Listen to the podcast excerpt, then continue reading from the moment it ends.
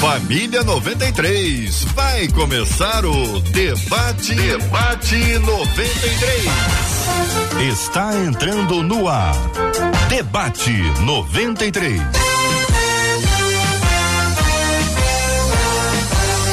Realização 93 FM. Um oferecimento Pleno News. Notícias de verdade.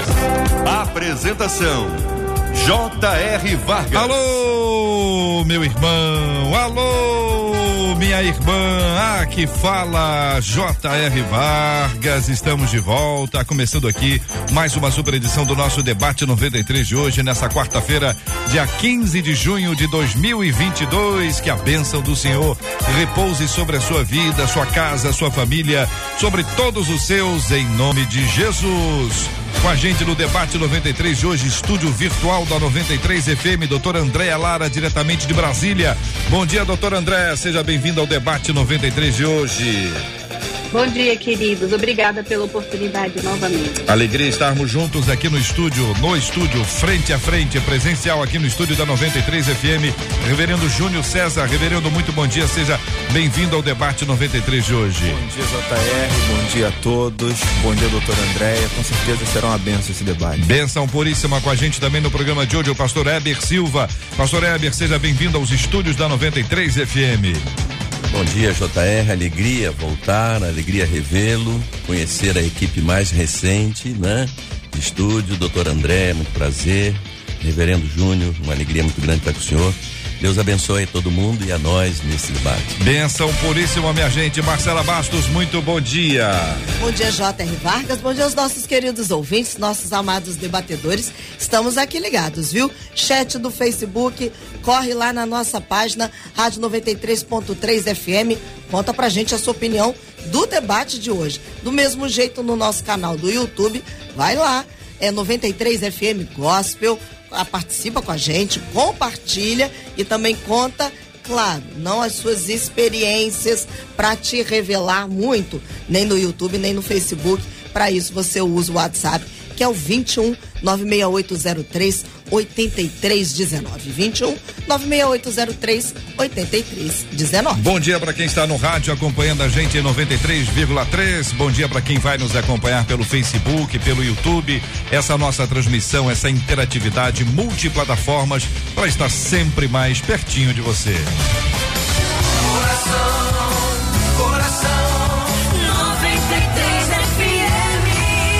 Gravei agora há pouco aqui pro Instagram da 93 FM um vídeo, tá ali para que você participe com a, com a gente, onde eu faço a apresentação do sorteio de hoje, que é um par de convites para a Rua Azusa, o musical. Você pode concorrer participando no Instagram da 93 FM, marcando uma pessoa querida. No final do programa, daqui a alguns minutos, passa muito rápido, nós já vamos apresentar aqui o resultado com um par de convites Rua Azusa, o musical, para você que correr lá no Instagram da 93 FM. Você assiste o vídeo, curte e também apresenta ali o nome de uma pessoa. Marca alguém, marca uma pessoa interessante que vai abençoar a sua vida e vocês vão juntos para celebrar com alegria na presença do Senhor. Daqui a pouquinho. Vamos conversar aqui sobre um assunto também, está fora da nossa pauta especificamente, mas está dentro dos nossos assuntos do dia a dia. Uma, uma pesquisa apresentada brasileiro demora 39 meses para procurar ajuda para depressão. 39 meses. Olha como espera, como aguarda para buscar um tratamento, uma direção, uma orientação, o brasileiro em casos de depressão. Talvez seja a dificuldade de se encontrar o diagnóstico. Tem gente que está triste, mas diz que está passando por uma depressão. E tem gente que está em depressão e está cansado. E a gente precisa ajudar os nossos ouvintes, de alguma forma, a entender essa dificuldade que aqui está, cooperando para que ele possa encontrar uma solução. Daqui a pouquinho você participa comigo do debate 93 com este assunto também. Este é o debate 93 com J.R. Vargas. Ouvinte dizendo, minha gente, na infância fui abusada por um tio e por pessoas que trabalhavam para os meus pais. Meus pais mesmo nunca perceberam. Hoje passo por muitos problemas em minha vida sentimental, eu me sinto frágil, eu me sinto com medo e percebo que meus relacionamentos não são saudáveis. Como viver de maneira saudável quando traumas nos assombram? Como superar os traumas? Eu pergunto a você, ouvinte amado que está nos acompanhando aqui no debate 93 de hoje. Quero saber também a sua opinião, seu relato sobre esse assunto. Claro, relato sobre esse assunto é só no WhatsApp 21968038319 21 96803 8319. Pastor Júnior, vou começar ouvindo o senhor. É um relato de uma de nossas ouvintes. É gente de carne e osso, gente que está acompanhando a gente, gente que está sofrendo há algum tempo por causa desse abuso, dessa violência por um tio e por pessoas que trabalhavam para os pais e os pais nunca perceberam. Bom, JR, é um assunto bastante delicado, né, para se tratar.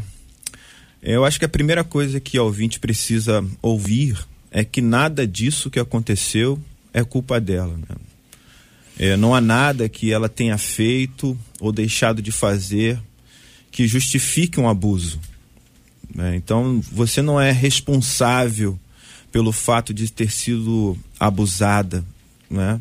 Outra coisa que é importante que você entenda: você também não é objeto de nenhuma maldição divina, nada disso. Né? É o pecado dessas pessoas, a, a falta de caráter dessas pessoas e às vezes até a doença dessas pessoas é que fizeram você sofrer. Uhum. Né? Em contrapartida, é preciso que você entenda também que apesar de toda essa circunstância, existe um Deus que ele te ama e ele quer ajudar você a lidar com tudo isso. Né? A uhum. vida, às vezes, ela nos coloca em lugares que nós, como seres humanos, não queremos estar e nem deveríamos estar. Uhum.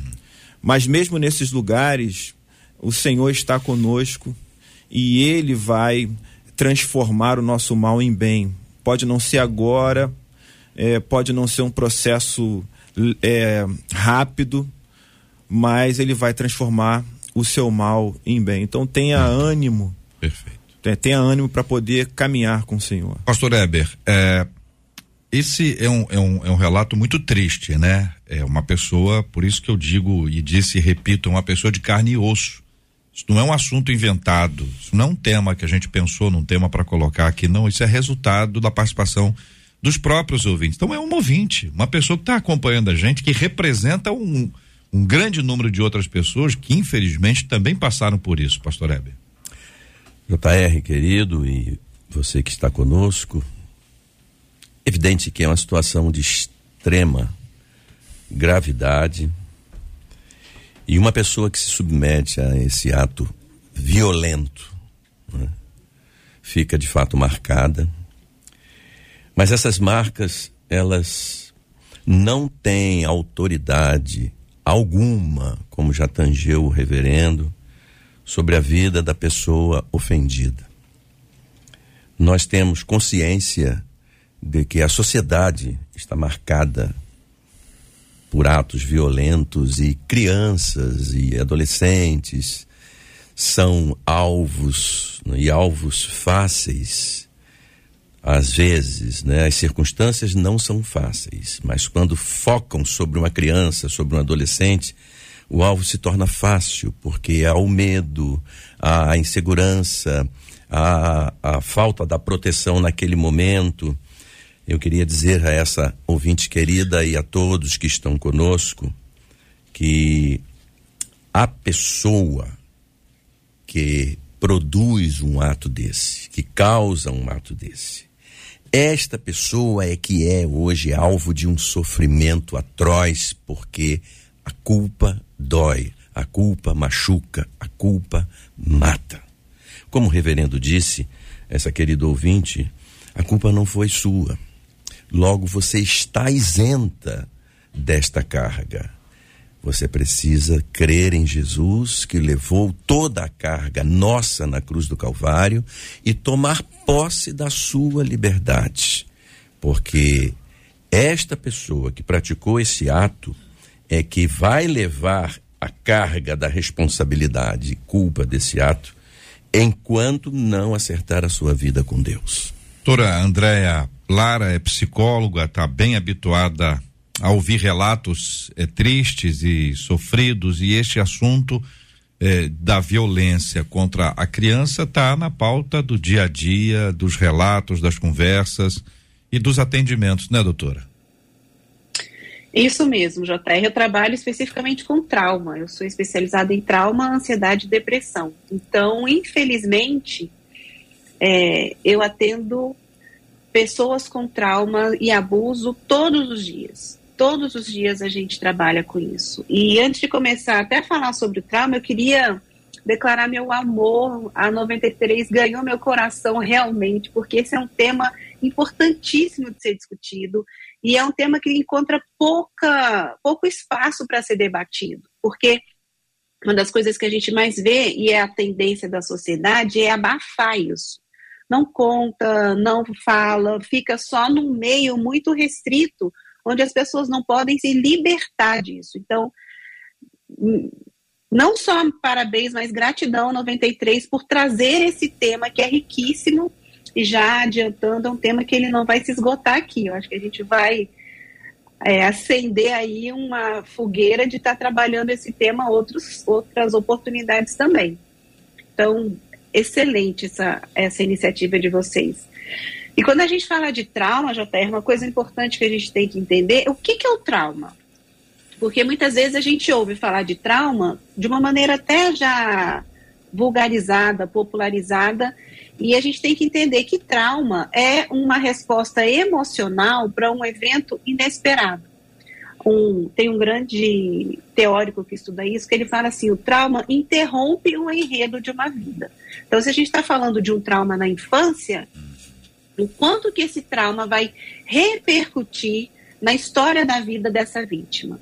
E a coisa mais importante que, que os pastores colocaram é isso: vítima é vítima.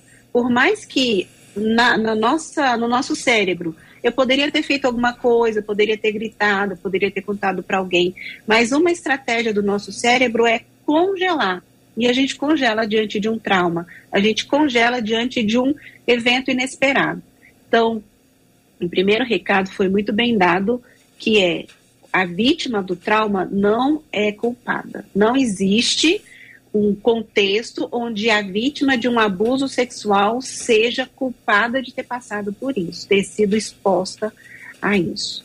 É, eu estou lendo e relendo o texto que a nossa ouvinte nos encaminhou, e como consequência disso, na perspectiva dela, é o olhar dela, até para dizer, é, é o que eu sinto. Hoje, diz ela, passo por muitos problemas na minha vida sentimental. Depois eu vou para sinto frágil, medo, relacionamentos não saudáveis. Mas, uh, inicialmente, doutora Andréia, é, é uma das consequências do trauma, da violência contra a criança que a sua vida sentimental receba ou tenha essa repercussão?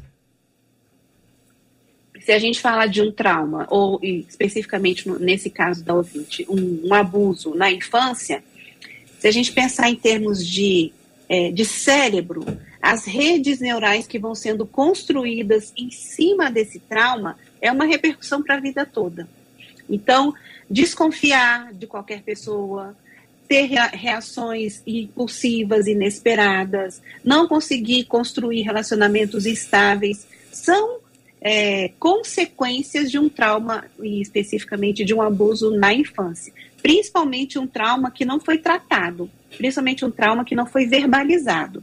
Isso ainda é um fator, é, um fator mais, mais um fator agravante diante dessa situação. Uhum. Pastores queridos, é, essa é a repercussão na vida sentimental. Então, é, é importante, JR, a gente entender que é preciso que tenha um acompanhamento também espiritual, né? É, isso é fundamental. Em alguns casos, né, não só a questão espiritual, mas você vai ter um acompanhamento psicológico e o psicólogo vendo necessidade, em alguns casos também vai até indicar um psiquiatra para fazer um tratamento em conjunto, mas aí é ele que vai dizer. Mas fundamentalmente, é, passando por essa situação ou não, a gente tem que entender que o evangelho ele precisa trabalhar o aperfeiçoamento da nossa vida, né? É, o evangelho trata a nossa vida como um todo. Então a gente é, passou esse momento em que é, nós trataremos somente da parte espiritual, né? é, compartimentalizando assim o ser humano. Então é, é necessário que o evangelho ele nos ajude a lidar com toda e qualquer situação que a gente enfrente na vida. E isso a gente só vai conseguir dando esse primeiro passo que a ouvinte deu. Né? Esse passo que ela deu foi falar sobre o assunto, uhum. foi reconhecer a dor, é, reconhecer a incompreensão e colocar tudo isso diante de Deus. É, não há nada tão grave que tenha acontecido na nossa vida, não há sentimento tão negativo em relação ao que aconteceu que Deus não compreenda. Agora, né? Ele é Deus Júnior, e ele suporta tudo isso que nem, a gente tem que dizer. Nem todo problema sentimental resulta de um trauma como esse. Existem pessoas Sim. que têm outras razões para ter ou têm problema sentimental por outras causas. Pastor Eber, quando a, a nossa ouvinte relata isso, hoje passo por muitos problemas em minha vida sentimental, ela está afirmando, provavelmente fruto de uma análise, de uma de uma avaliação, da ajuda de alguém para apontar isso como uma das consequências. Mas aqui não está um decreto de que isso é imutável. Deus pode mudar a vida sentimental dela, apesar dos traumas que ela conta pra gente aqui. Tô certo na afirmação? Eu creio que sim, JR, até porque as questões são é, sempre bilaterais ela foi agredida, ela foi violentada, ela é vítima e a doutora já disse que vítima não é culpada e de fato não é mesmo. Mas a doutora disse, e o reverendo confirma, que ela não foi tratada, não foi verbalizado. Essa questão é fundamental. Quando era criança, tinha medo de confessar, de, de, de que as pessoas não acreditassem, por exemplo, de que a o autor do crime, o autor da tragédia, o autor do mal, sendo parente, vai acreditar mais numa pessoa adulta do que em mim. E a vida foi passando e não houve tratamento, não houve verbalização. Eu creio que, com relação ao tratamento clínico, a pessoa precisa falar. Mas com relação ao tratamento espiritual, que foi ênfase do reverendo e de fato é fundamental também, a pessoa precisa ouvir Deus, ouvir o Espírito Santo. Esse tratamento, não há barreira para ele, não uhum. há causa que o suporte. Uhum. As causas elas são minimizadas e até finalizadas com o tratamento clínico, a pessoa vai falar e aquilo vai sair, acabar saindo, ela vai ser orientada e vai acabar saindo, vai acabar se livrando daquilo. Mas quando vem o tratamento espiritual também, que é Deus quem fala, é Deus que trata, é o Espírito Santo que ministra, não há barreira de fato, como você falou. Qualquer causa é menor do que o poder de Deus. Reverendo Júnior, a nossa ouvinte também diz que ela se sente frágil. E, e, a imagem que eu fiquei aqui lendo o texto dela, como eu disse, lendo, relendo, lendo, relendo, é a ideia de que ela ainda é uma criança. A fragilidade dela mostra um pouquinho dessa característica de, olha, eu ainda sou criança. É, é a maneira como se sente, a maneira como é, reage a isso e, e associa aí com outro ponto que está ao lado, que é medo. Então, fragilidade e medo.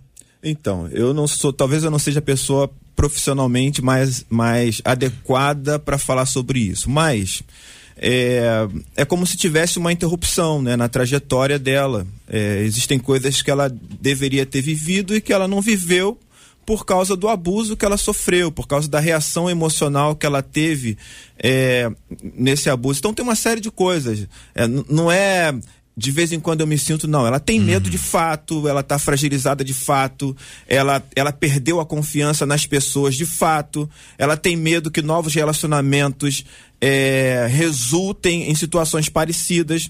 É, ela cita aqui não somente um caso de abuso, né? ela disse: uhum. aconteceu com meu tio. E ela cita no plural outros abusos que ela teve. Então, é, é, sentimentalmente falando, emocionalmente falando, espiritualmente falando, como lidar com isso, né? Uhum. Tudo bem, aconteceu a primeira vez, eu esperava que Deus me protegesse, e aí aconteceu outras vezes, e foi acontecendo outras vezes. Quer dizer, é, nem o próprio Deus, na ótica dela, é, é, lidou com o sofrimento que ela estava passando. Então, assim, é, é, muito amplo isso, mas o fato é que ela precisa de um acompanhamento é, é, espiritual, pastoral também, para ela poder lidar com essas questões, né? É claro que a possibilidade dela se abrir sentimentalmente, o processo de cura já, já iniciou, porque ela está falando sobre isso, uhum. ela está procurando ajuda, mas é uma caminhada muito longa, JR.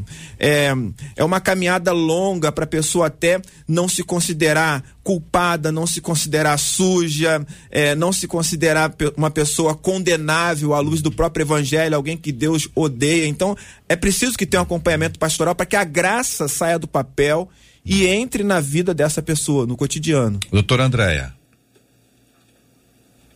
Eu estou empolgadíssima aqui e essa questão eu trouxe, eu trouxe minhas coterapeutas aqui para ajudar para a gente entender. Então vamos imaginar que essa aqui seja a nossa ouvinte adulta. Opa, aqui. E ela tá falando pra gente que eu fui abusada na infância e tal. Mas emocionalmente, é isso que vocês estavam colocando? Talvez ela se sinta como essa bonequinha. Emocionalmente, ela que bem, ela tá bem pequenininha para quem tá ouvindo só pelo rádio. São duas bonecas, Sim, uma duas maiorzinha, outra menorzinha e uma bem pequenininha. pequenininha. Então, muitas vezes, a gente, e eu, eu chamo isso dentro da terapia, do nosso condomínio, né? Tem um condomínio de Andréias aqui dentro, como tem um condomínio dentro de todos nós.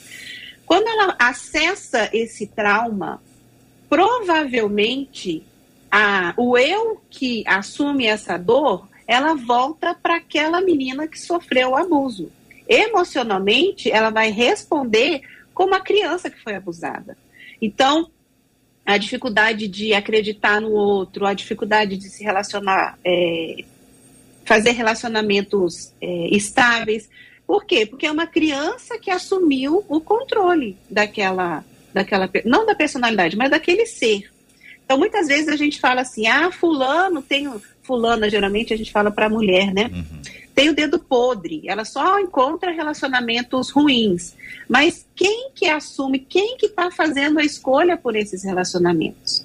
Então, muitas vezes a gente tem que olhar e é uma maneira didática, né? Olhar esse condomínio todo de eus que tem dentro de todos nós e entender quem que está fazendo essas escolhas e mais do que isso, por que, que eu estou fazendo essas escolhas? A gente está falando especificamente do ouvinte que foi abusada por um tio, ou seja, um parente, um adulto que, a princípio, deveria proteger uma criança. E o que, que ele faz? Ele rompe da maneira mais torpe, mais vil com a integridade de uma criança. E outras pessoas vieram. Eu sei que o, o JR vai trabalhar isso depois, mas a gente vai falar de negligência, onde é que estavam esses pais, o que estava acontecendo. E não é buscar culpados no sentido, porque a, a, pessoa que fez aquilo, ela é a culpada.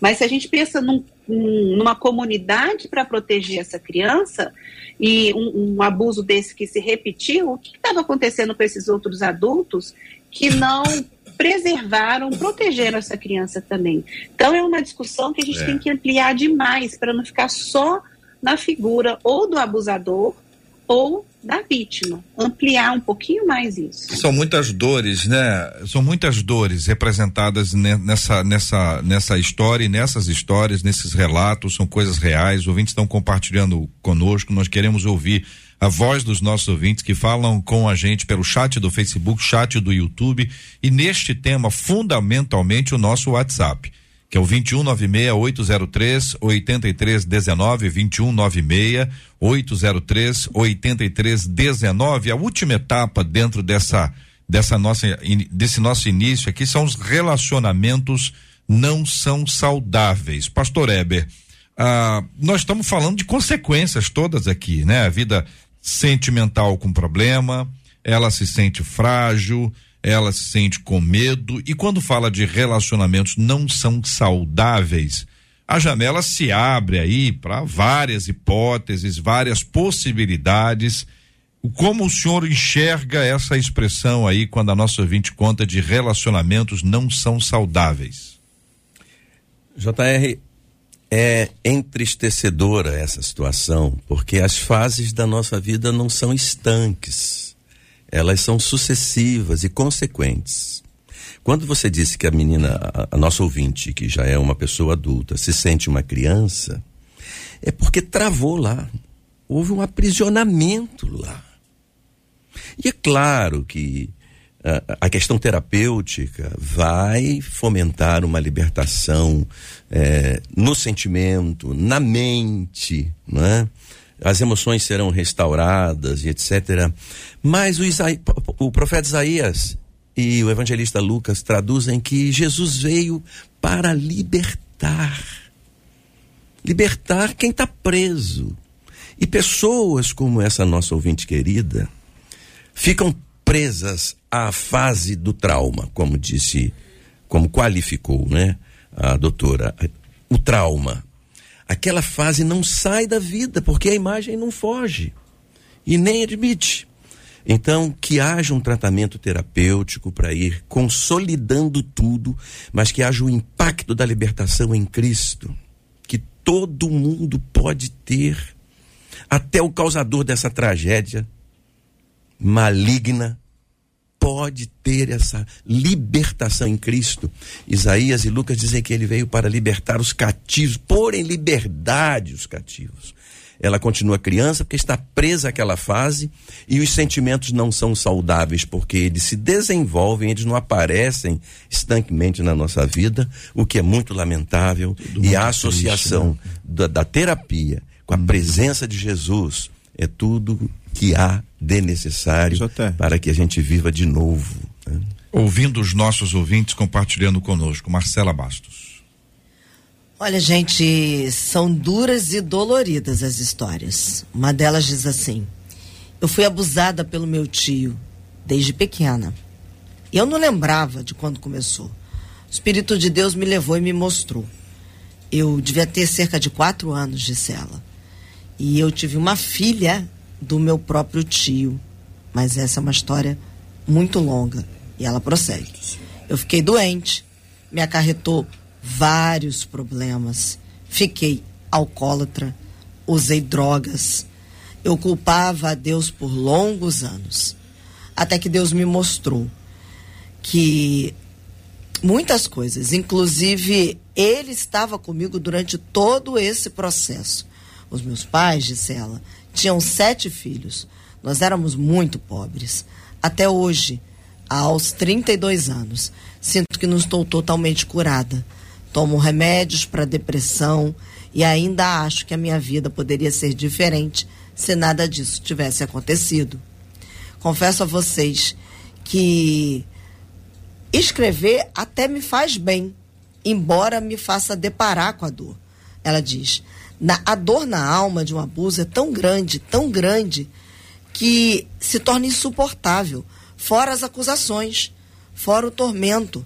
Porque se você contar a alguém, a pessoa sempre vai dizer que teria feito de maneira diferente. E ela continua. O que mais me marcou foi que esse meu tio usava o amor que eu tenho pelos meus irmãos para cometer os atos que ele cometia comigo. Ele dizia: se eu não fizer com você, farei com eles e os matarei. Aí ela diz assim: como eu sou mais velha, eu preferia eu mesma passar por isso do que ver os meus irmãos passando por esse terror. É muita covardia. É, é muita covardia. Malignidade, Meu perdão. Deus do céu. É, primeira coisa é lamentar isso tudo, né? A gente ter que é, é, lidar com situações assim, né? vivenciar situações assim, às vezes até dentro das próprias comunidades cristãs, né? É, muito sensibilizado em relação a, a esse caso todo. É, gente, é preciso dizer isso, né? Não é anormal você ter relacionamentos não saudáveis numa situação dessa, né? É, por quê? Porque na realidade um relacionamento com, consigo mesmo não está bem. Entrando na parte espiritual, o relacionamento com o próprio Deus não está bem. Essa ouvinte que deu opinião agora, ela acabou de mencionar isso, né? Falou assim: olha, por muito tempo eu culpei a Deus. E se você está nesse processo, né? Se alguém estiver nesse processo, não tem problema não. Pode dizer a ele que você culpa ele por isso. Diga isso a ele. E espere ele falar o seu coração, né? É, e aí você também não tem um bom relacionamento com as pessoas que te cercam porque você não está bem consigo mesmo. E, consequentemente, nenhum outro relacionamento é, amoroso também será saudável, entende? É, então, eu amplio, eu não sei se é o ouvinte que mandou esse meio, se ela está falando sobre relacionamentos de um modo geral, ou se ela está falando de um, de um, de um tipo específico de relacionamento. Mas assim, para né? quem passou por isso, uhum. para quem enfrenta isso, todos os relacionamentos estão afetados, até o relacionamento consigo mesmo. Por isso é preciso uhum. de tempo, é preciso é, é, de, de, muita sinceridade consigo mesmo, uhum. é, ter até coragem para falar, para poder conversar, porque muitas pessoas é, não querem procurar uma ajuda. E eu digo, não é só uma questão de você não ter quem te ouça, é porque você não quer falar.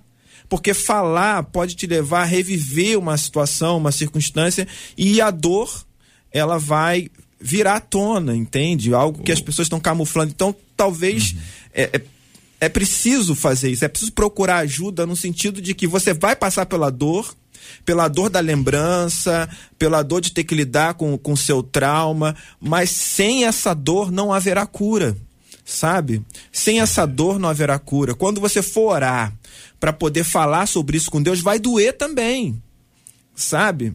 É, é para botar para fora mesmo. Quando você estiver num consultório com a psicólogo falando sobre isso, vai doer também, mas tudo isso é não, é para cura. Não falar, omitir, fingir que não existe, não é a solução. Pelo contrário. Pelo contrário. É o que vai manter preso. Então, é, é, é, um desafio muito difícil, doutora Andréia, também, porque a, a, pessoa acaba ela ficando é, é, insegura com todos os outros, desconfiada de todos os outros, de toda fala, de toda conversa. Imagino que os olhares dela para as pessoas seja hoje aquele olhar de será que ele é ou será que ela é?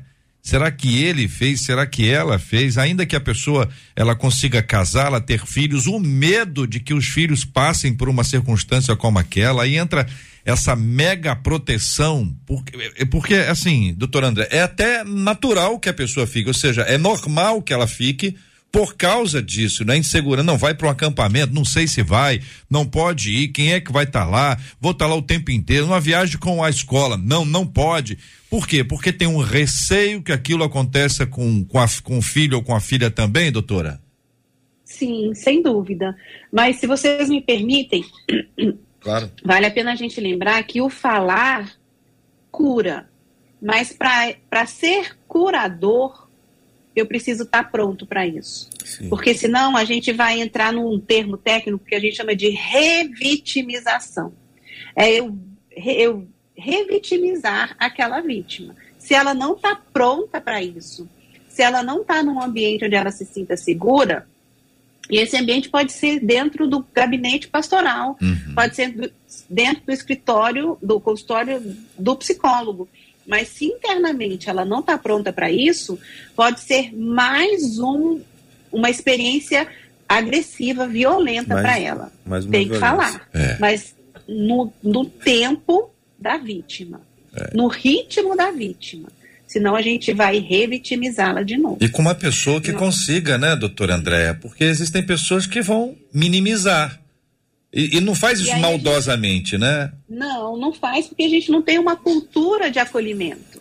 A gente tem uma cultura, a primeira, e nos relatos das pessoas que, que eu atendo, um dos relatos mais comuns é: mas por que, que você não reagiu?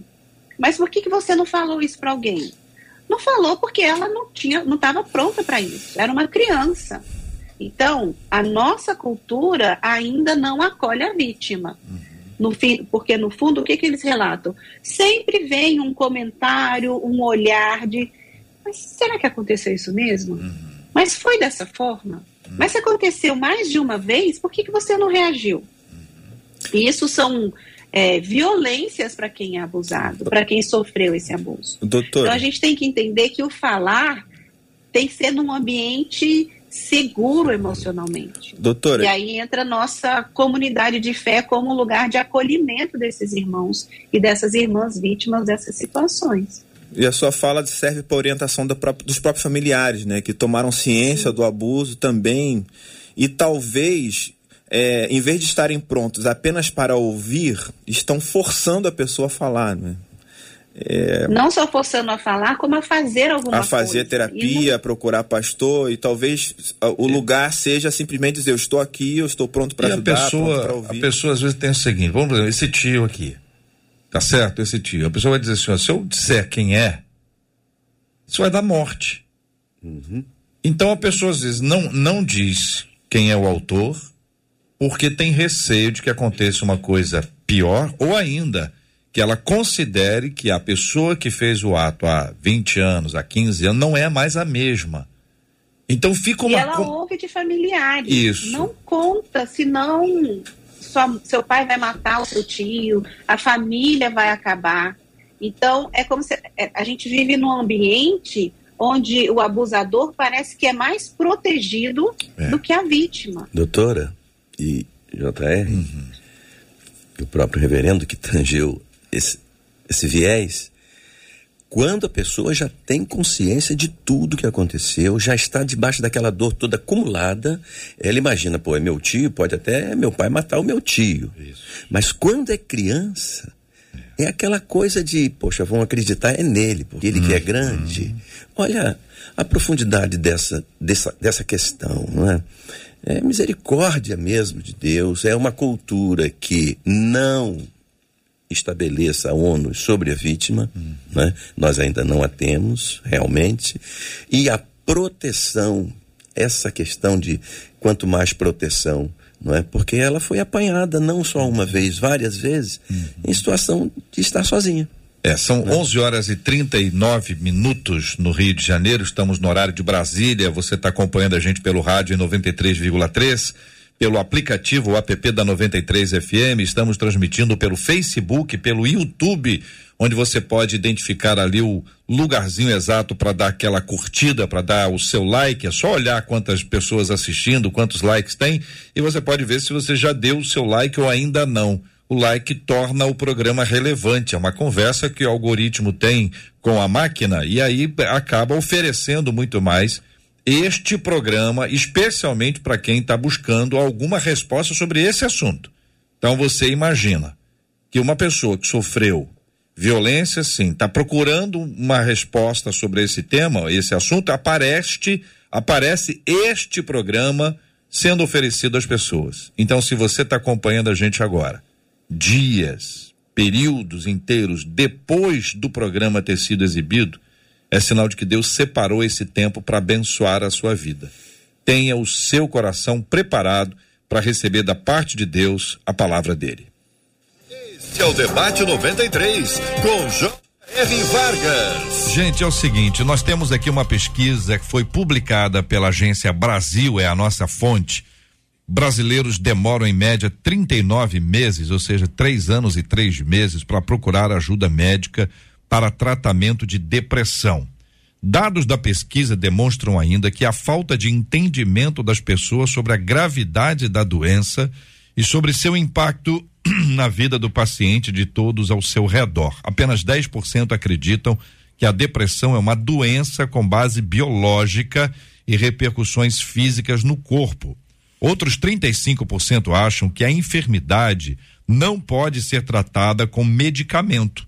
E 36% acreditam que para superar a doença é preciso força de vontade. Outro estudo recente, publicado na revista Lancet, aponta que até 80% das pessoas afetadas pela doença no mundo sequer sabem do seu diagnóstico. Então, essa pesquisa é mais é, impressionante. 80% das pessoas que no mundo, elas não sabem, não sabem que estão vivenciando uma depressão. O Brasil é o quinto país com mais incidência de depressão no mundo. Então vamos lembrar, o Brasil é o campeão da ansiedade. É o país no mundo com maior número de casos de ansiedade. Segundo, o Brasil é o quinto país com mais incidência de depressão no mundo, apresentando um número de casos superior ao de diabetes. De 2011 a 2019, a Agência Nacional de Saúde Suplementar calculou um aumento de 167% na utilização de serviços relacionados à saúde mental. Então houve um aumento bastante grande das pessoas que têm procurado, mas deu para ver que a maioria nem sabe e porque não sabe, não procura. Doutor André, eu preciso ouvi-la inicialmente sobre esta pesquisa. Uhum. É, uma das coisas que, que eu fico curiosa de saber é fazer um tipo de é, esse tipo de pesquisa no meio cristão, no meio evangélico. Como é que seria isso? Porque muitas vezes a gente confunde questões espirituais com emocionais. Embora, é, embora elas sejam paralelas, mas muitas vezes a gente confunde é, eu já ouvi várias vezes no consultório também. Ah, mas é que eu ando muito preguiçosa, eu não tenho força de vontade, eu não consigo levantar da cama. E a gente olha e fala, filha, isso é depressão, que é uma disfunção química e com alguns gatilhos emocionais também. Então, eu acho que o grande, a grande questão, primeiro, o aumento de busca. A gente está numa pandemia, a gente está numa situação atípica e as pessoas estão sentindo isso de uma maneira, não dá mais para fugir disso. Então, esse aumento pode ser positivo no sentido que as pessoas estão mais conscientes da importância da saúde mental. Uhum. Por outro lado, a gente tem que entender que o tratamento é, psicológico, psiquiátrico, ele não é uma sessão, uma consulta, um remedinho e está tudo resolvido. Leva-se tempo. E dentro dessa nossa, nossa cultura do fast, fast food, fast fashion, tudo é rápido, quanto que eu vou ter de paciência para esperar seis meses, oito meses, um ano, tomando um remédio para ver se eu melhoro. E aí a gente vai, e o brasileiro é muito assim também, né? De buscar, não, a tia da prima da vizinha tomou esse remédio, toma aqui também que resolve. Então a gente é, trabalhar muito essa questão da cultura em relação à própria saúde mental. Uhum. Depressão, ansiedade, consequências de abuso, tudo isso a gente está falando de saúde mental. Uhum. Pastor Eber, é, a doutora André nos fala sob o ponto de vista do consultório. E o gabinete pastoral, o que tem a dizer sobre esse assunto? É interessante observar, JR, hum. que continua sendo um mito pelos índices da pesquisa. Né? Pessoas que nem sabem, desde a época que não passava de melancolia, se posso dizer assim. Né? Coisa muito remota. Mas o tratamento espiritual, ele não assessora todos os demais tratamentos. O, o, tratamento espiritual é o tratamento espiritual, que está disponível a toda e qualquer pessoa, em toda e qualquer situação, sob quaisquer circunstâncias. Claro que quando a doutora fala que um tratamento ele demora, a pessoa fica ansiosa porque não vê o resultado e etc. Mas ele chega para capacitar todas essas outras potencialidades que o ser humano tem, né? De tratamento, por exemplo, terapêutico num caso de depressão.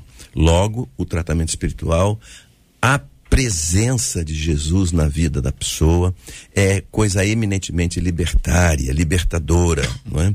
E a ideia de que a partir dessa liberdade em Cristo, a pessoa vai ainda fazer um tratamento aqui e ali e alcançar a cura né, dessas demandas operacionais da, do dia a dia, é claro que pode demorar um pouco mais, mas a pessoa já se sente vitoriosa Começou sobre aquela questão. Opa, startou, uhum. não é? Glória a Deus por isso. Uhum. É, do ponto de vista do púlpito, eu acho que nós, como pastores, precisamos entender que o evangelho é mais mudança de vida de fato, né? Uhum. É mais é aplicado ao cotidiano do que simplesmente mensagens motivacionais. Uhum. Eu acho que talvez a gente esteja dando muita mensagem motivacional e não tratando de questões que são reais e mais profundas. Né? Curadoras né? mesmo, né? É, que o evangelho precisa alcançar. Uhum. Do ponto de vista do gabinete, nós como pastores precisamos preencher a nossa agenda com pessoas.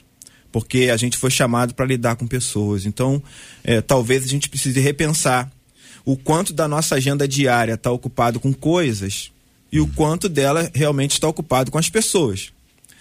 E aí talvez a gente fazendo isso amplie essa ideia de aconselhamento, porque aconselhar muitas vezes é você conversar com alguém quando ela está com um problema. Uhum.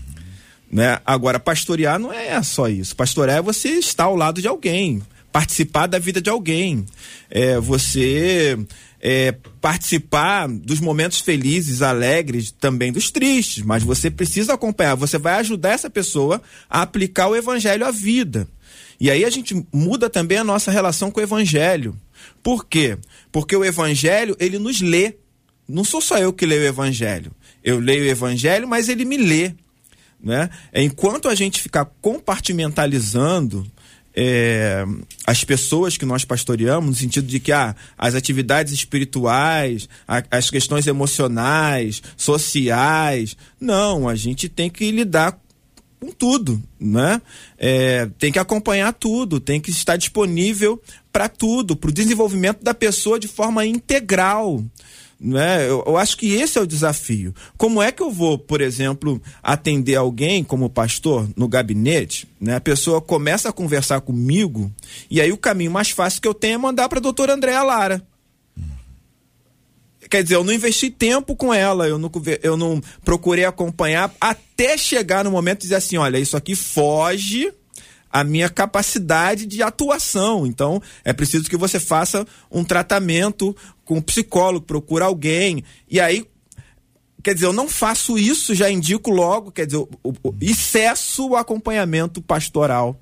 Eu, eu, eu, jogo no consultório e deixo lá. Quer dizer, eu deveria pelo menos fazer as duas coisas, não é? é, indicar um psicólogo e paralelamente fazer um acompanhamento pastoral. São um complementares? Complementares. Complementares. É isso, né? Hum. Eu acho que falta a gente ter né? essa visão Uhum. Essa visão uhum. é, ministerial, porque nós estamos lidando com pessoas, né? E num mundo que está adoecido, com pessoas adoecidas, e a gente não vai conseguir desenvolver a espiritualidade das pessoas se elas não tiverem uma vida emocionalmente saudável. Reverendo Júnior, a gente agora está num, num, ponto aqui, querido pastor Hebe, doutor André Alar, queridos ouvintes, a, a, o número de pastores disponíveis o número de pastores, de líderes espirituais, pastores, pastoras, bispos, enfim, todos os nomes aí disponíveis para esse tipo de processo numa igreja, que a tendência que você tem, pelo número que nós temos aqui, a tendência é que você tem uma igreja com muita gente passando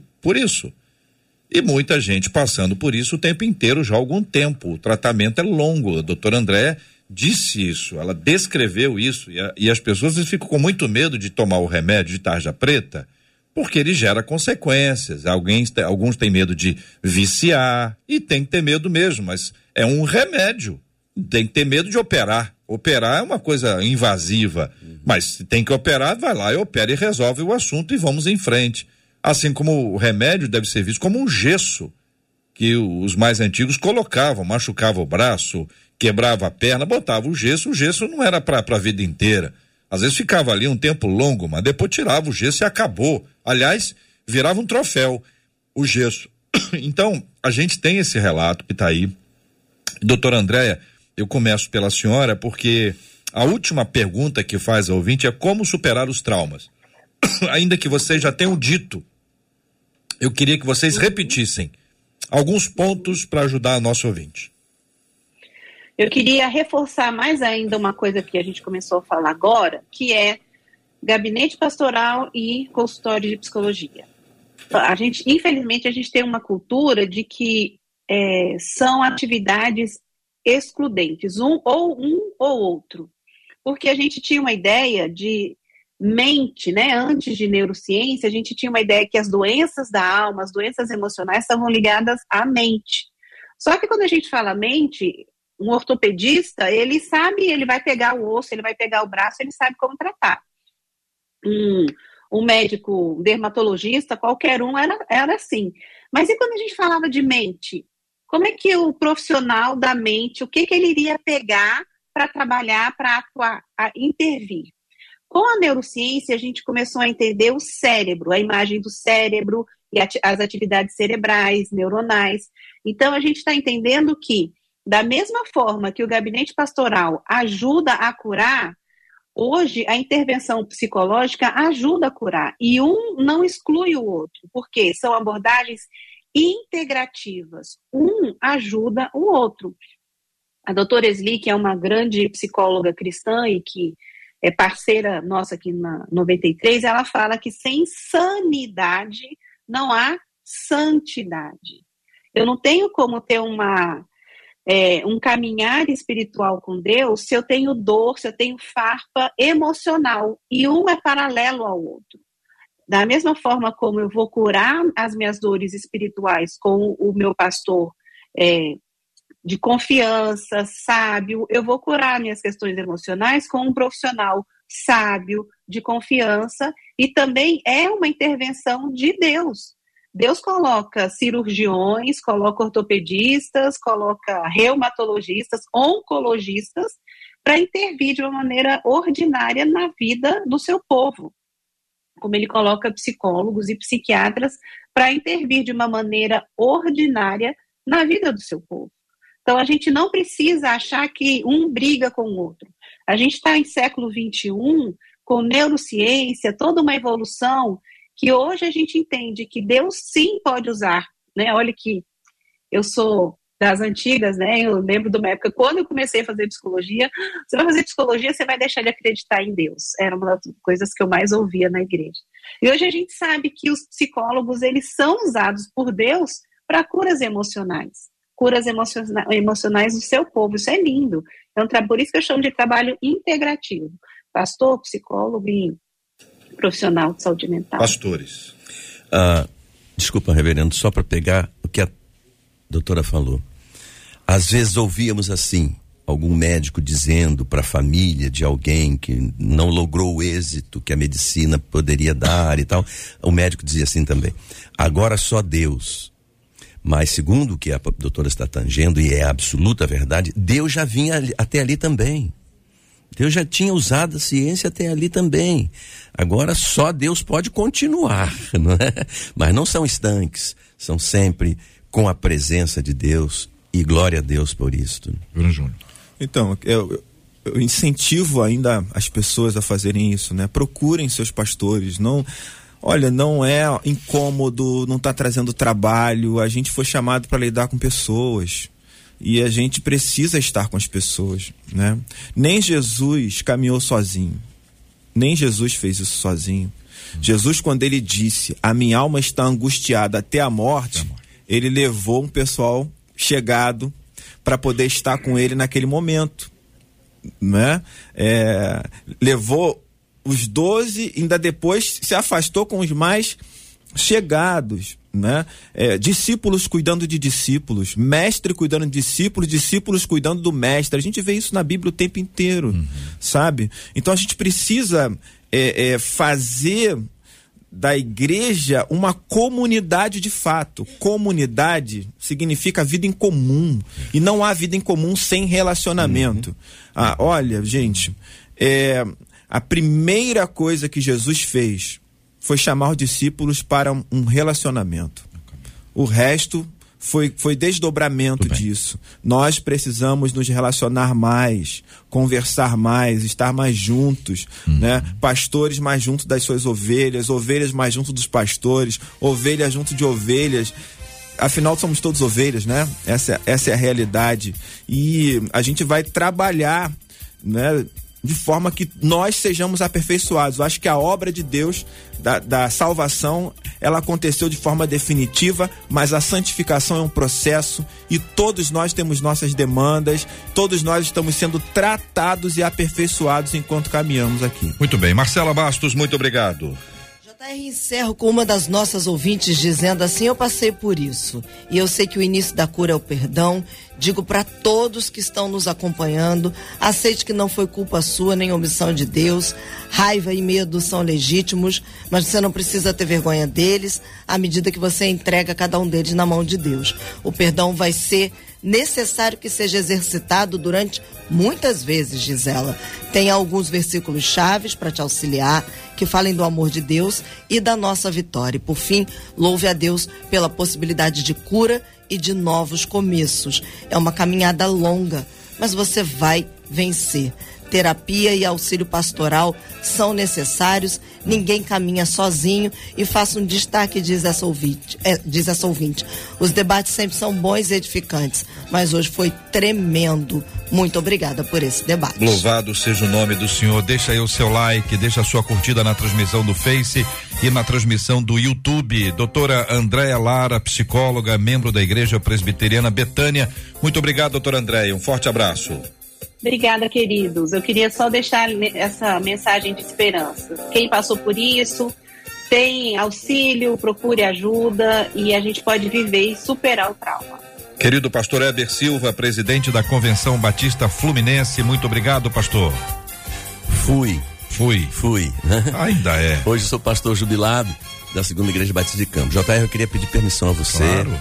doutor Andréa e ao reverendo e a quem está conosco para registrar a minha alegria em voltar a 93. Muito tempo. a saudade do Harold, o nosso querido Harold Oliveira, todas as outras vezes que vim aqui, ou ele sabia, ou ele estava comigo. Verdade. Não é?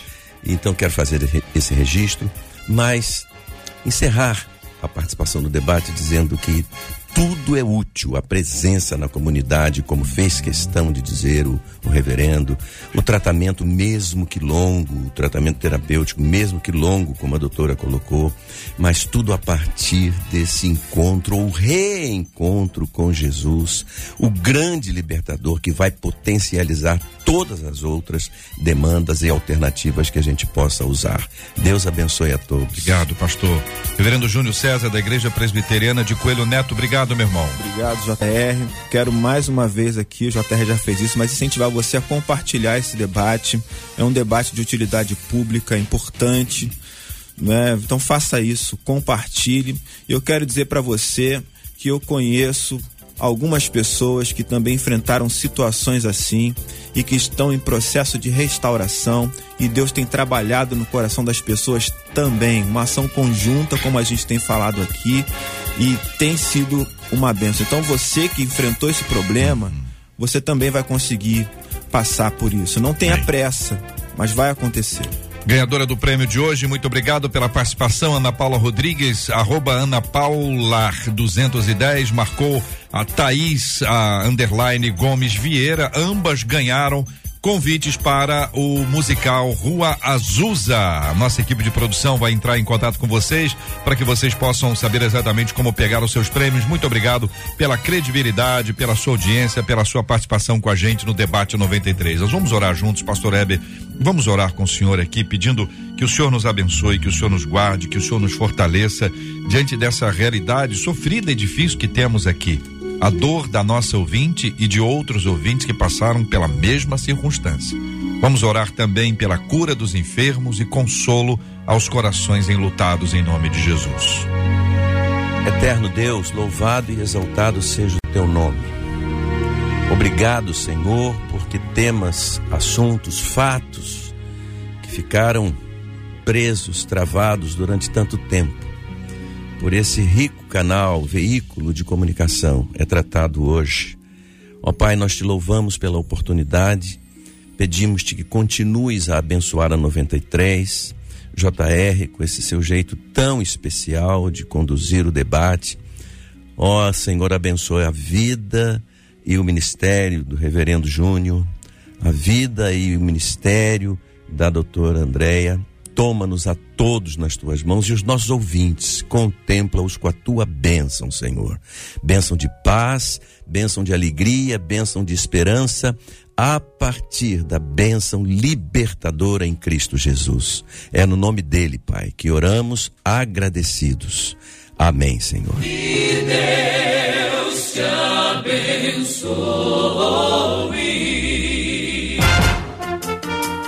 Você acabou de ouvir Debate 93.